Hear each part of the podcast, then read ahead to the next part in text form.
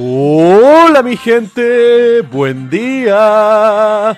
Bienvenidos a otro episodio de Mañanas con Leo. Soy su anfitrión, Leo.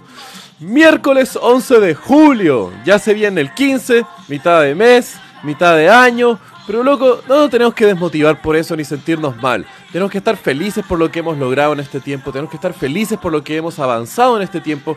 Y si vemos que nuestras metas se están alejando de nosotros o que nosotros nos estamos quedando estancados en nuestras vidas, entonces hay que cambiar eso que nos trae inconvenientes. O mejoramos nuestro actuar y vamos en un proceso personal de mejoramiento constante para llegar a ser la mejor versión de nosotros mismos. O si no, también a veces hay que ajustar nuestras expectativas de la realidad. Porque loco, muchas veces soñamos gigantes y eso siempre es bueno y hermoso ser ambicioso.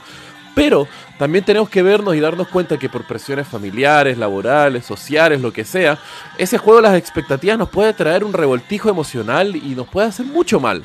Así que gente, piense bien en qué estado están y cómo se sienten al respecto de su vida. Y para hablar algo totalmente distinto, porque no sé cómo puta hacer esta conexión, hoy les quiero contar la historia sobre cómo una gorila vivía una vida extraordinaria y trajo al ojo público, a más de 40 años, la capacidad comunicacional de primates no humanos. El año era 1971 y el 4 de julio, en la celebración de la libertad de Estados Unidos, en el zoológico de San Francisco nació una bebé gorila llamada Hanabiko, lo cual significaba niña de fuegos artificiales. El tema es de que poco después tuvo una enfermedad que casi la mata y Hanabiko fue cuidada por una investigadora llamada Francine Patterson, la cual le puso el apodo de Coco.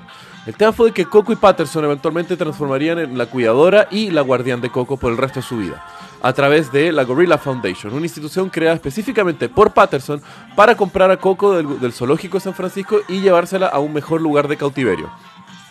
El tema es que a los pocos años de haber adoptado a Coco, Patterson comenzó un experimento bastante interesante, a hablarle en inglés a la gorila y al mismo tiempo intentar a enseñarle el lenguaje de señas al gorila.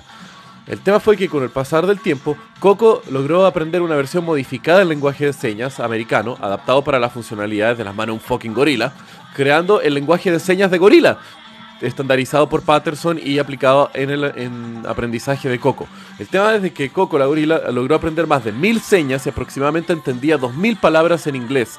Obviamente no sabe utilizar sintaxis ni gramática compleja, pero tenía el entendimiento del lenguaje de un niño a los pocos años.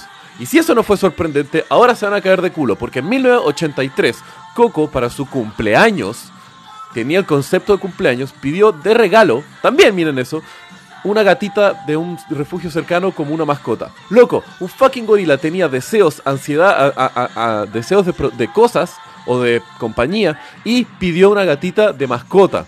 El tema es de que durante toda su vida Coco tuvo más de seis gatos. Y así había su vida Coco, comunicándose y siendo como un estandarte de la inteligencia de animales no humanos.